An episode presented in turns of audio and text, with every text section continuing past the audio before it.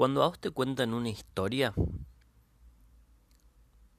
te la pueden contar de muchas maneras. Son infinitas las maneras en las que te pueden contar una historia. Puede ser oral, puede ser con imágenes, puede ser una película, una serie, una obra de teatro, mm, nada. Hay una infinidad de formas de narrar una historia, cada vez más por el, incremento tecnológico, el avance.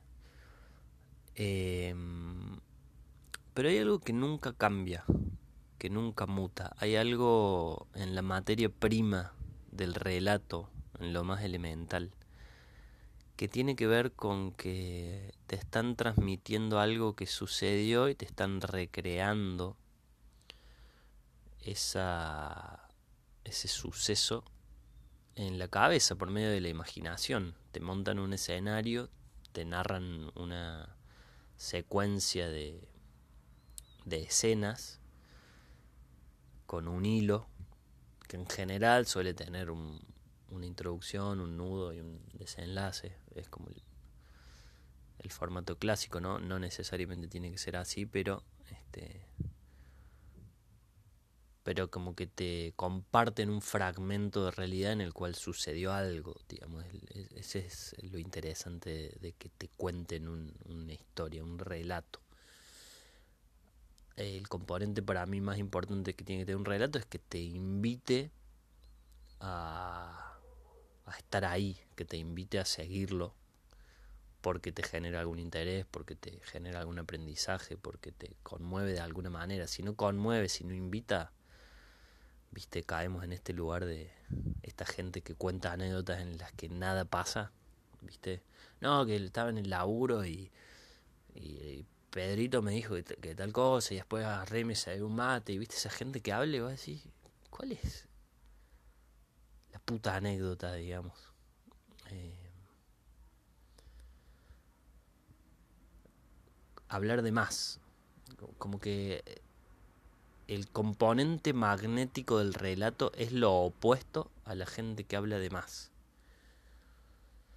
Entonces, significa que vos para hacer compartir una historia atractiva, tenés que reunir ciertos requisitos en la manera de narrar y de contar el relato que tienen que ver con invitar, con enganchar, con generar expectativa, adrenalina, con conmover de alguna manera, hacer que el, que el receptor se sienta identificado.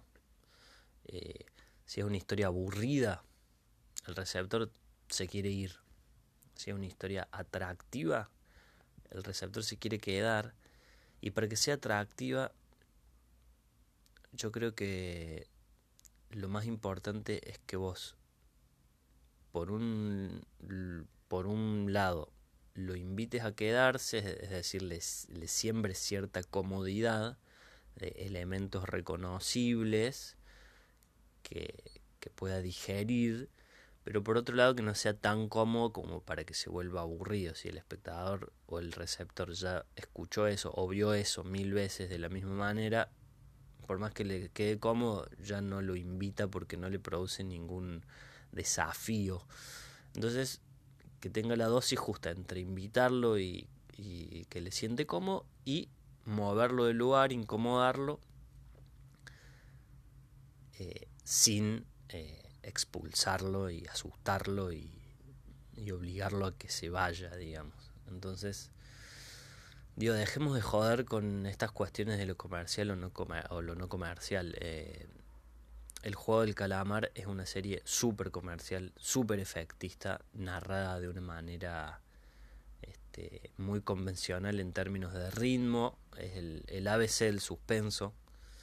Eh, y se volvió una moda, entonces digo, mucha gente, el esnovismo del cine sobre todo, más que mucha gente, la está criticando y, y la juzga, no, que es re comercial, que es re efectista.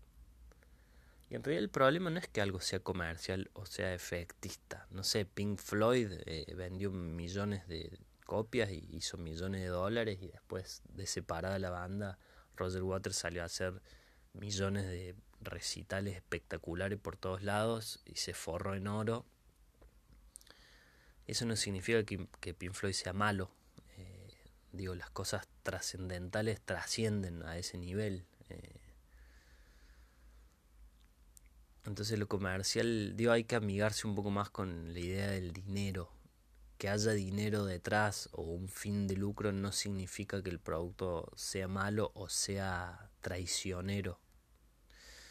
Eh, muchas veces detrás de esas producciones hay artistas reales pulsando emociones y deseos reales. Eh, creo en este caso que el juego del calamar es eso, una serie muy efectista, eh, con ciertos golpes bajos, la sangre, bueno, pero que logra narrar una historia de una manera deslumbrante. Pocas cosas se me vienen a la cabeza que están narradas de esa manera. Se me viene mucho Parasite, que es esta peli coreana que gana el Oscar y Cannes por primera vez en la historia una película y mucho más eh, una película asiática logra estar galardonada de ese modo tiene algo muy similar en su narrativa en su ritmo eh, en esto de que también no cae en ningún género no la podés definir eh, en ningún género. Hay comedia, hay drama, hay suspenso, hay terror, hay algo de morbo, hay ternura.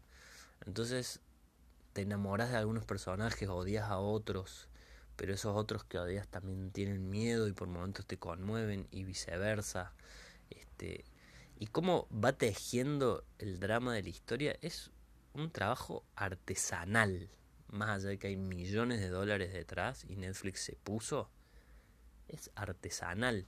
Es como hacer malabares con fuego, componer una historia así. Porque de repente tenés la historia del protagonista, los personajes secundarios y sus historias de vida, y, y la conspiración dentro del grupo, y la especulación de algunos, y cómo le mienten a los demás para quedar bien parados y salvarse el culo ellos y este matón que hay dentro del grupo de participantes que, que, es un peligro constante. Entonces ellos no están a salvo ni siquiera cuando están descansando en la habitación. Eh, y a su vez la historia de los soldados que también rompen las reglas y, y trafican órganos y la historia del líder y el policía que investiga. Es hacer malabres con fuego componer una historia así. Es muy difícil que no se te caiga uno y estos tipos logran sostener los malabares hasta el final. Es como el equilibrista en la cuerda floja, seguimos con la, las metáforas circenses.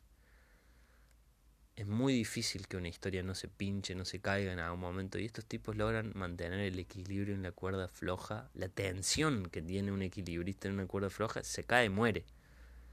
Y esta serie no se cae nunca. Eh, pocas cosas he visto que logran sostener así la tensión, la expectativa, la adrenalina. Es el arte de narrar. Eh, es el arte de compartir un relato y que ese relato todo el tiempo te invite a quedarte. Va más allá de la plata. Ayuda, obviamente. Con esa cantidad de dinero podés montar escenarios así, majestuosos, los escenarios de los juegos, la muñeca gigante, estas paredes que están pintadas como si fuesen el cielo y el paisaje, los juegos en sí que si nos ponemos a averiguar un poco, muchos los jugaron en serio para, para que las reacciones y la expresión de los, de los actores sea muy real y sientan miedo real. Por ejemplo, la del puente de cristal era un puente real de cristal. Obviamente el vidrio que se rompe es, eh, no sé, es azúcar, viste, que usan para recrear vidrios. Eh, y lo jugaban en serio y también la caída no era de esa, de esa magnitud, era creo que un metro y medio, entonces caían a, a un lugar seguro. Pero nada, los colores, el, el, arte plástico que tiene la serie, la cantidad de artistas visuales que hay detrás de eso, los colores pasteles de las escaleras laberínticas cuando ellos van a los juegos, eh, las máscaras, el diseño de vestuario que tiene la serie. Eh, y cómo está narrado todo, el porqué, las reglas del juego, la justificación filosófica del juego, de por qué los personajes van ahí, de por qué vuelven, de cómo son sus vidas. Eh, yo tendré mucho cuidado a la hora de juzgar una cosa así por moda o por comercial. Dejemos de joder con el tema de lo comercial como si fuese excluyente para plasmar una obra. Porque no nos olvidemos que detrás de eso hay un grupo de gente muy grande que se está juntando a crear arte. Y que gracias a esa gente logran contarte una historia así, que se ve así, que se escucha así, está narrada así y que genera lo que genera en todo el mundo. Entonces lo que es popular habría que ver también por qué se populariza. ¿Es? La gente es una estúpida que consume mierda que le venden, que le meten, o, o realmente consume algo porque, lo, porque te interpela y porque te toca una fibra, digamos. Pensemos en una anécdota contada por tu tío en la mesa. Capaz el tipo intelectualmente no es hábil y no es snob, pero la manera en la que te cuenta lo que le pasó en el bar te mantiene enchufado y te emociona y te reís. Te, viste, te desbordan los nervios. Entonces, digo, con, con, mucho dinero se han hecho cosas terribles. Es decir, el dinero no es eh, garantía de, de, hacer una gran obra, ¿viste? Rápido y Furioso tiene nueve películas y me parece una basura, no las puedo ni ver. Entonces, no es que con dinero vas a hacer una... Porque dice, ah, bueno, con dinero cualquiera hace una historia así. No sé. Yo me considero un estudioso del arte y sin embargo creo que no estaría ni cerca de poder hacer una obra así si me dicen toda esa plata, digamos. Entonces, hay arte, hay, hay artistas, hay artesanos escribiendo, componiendo, diagramando, plasmando, montando. Eh, por supuesto que con esa cantidad de dinero tenés muchísimas más posibilidades de plasmar una cosa así. Pero si sos un gil no lo vas a poder hacer. ¿Cuántas obras fracasaron cuántas obras millonarias fracasaron. Entonces, acá hay que sacarse el sombrero con Netflix, porque Netflix está produciendo cosas a este nivel y le está dando rienda a este tipo de proyectos de artistas. Si nos ponemos a, investigar eh, la historia de cómo surge esta serie, no me va a salir porque con los coreanos me pasa lo mismo, me pasa lo mismo con el de Parasite, que realmente se me nunca los puedo retener a los nombres. Eh, si nos ponemos a, investigar la historia de esta, de esta serie, es un proyecto creativo hermoso, genuino del director coreano que hace años lo tenía en el tintero y no sabía cómo plasmarlo porque requería de esta magnitud y Netflix apuesta a esto y pone la tarasca. Entonces hay que sacarse el sombrero con Netflix. Para mí no Ganó el juego Netflix, no tiene competencia. ¿Produce mucha basura? Sí. ¿Produce banalidades? Sí. Pero produce también para todos los gustos. Te produce estas cosas, por ejemplo, estas obras que para mí son reliquias. Produce unos documentales. Vean los documentales que está haciendo Netflix. Los artistas que, que, que está bancando, los narradores de documentales que está bancando Netflix es, es un regalo, digamos. Entonces, ojo con Netflix, ¿eh? Con descartar a Netflix por, por mercantil.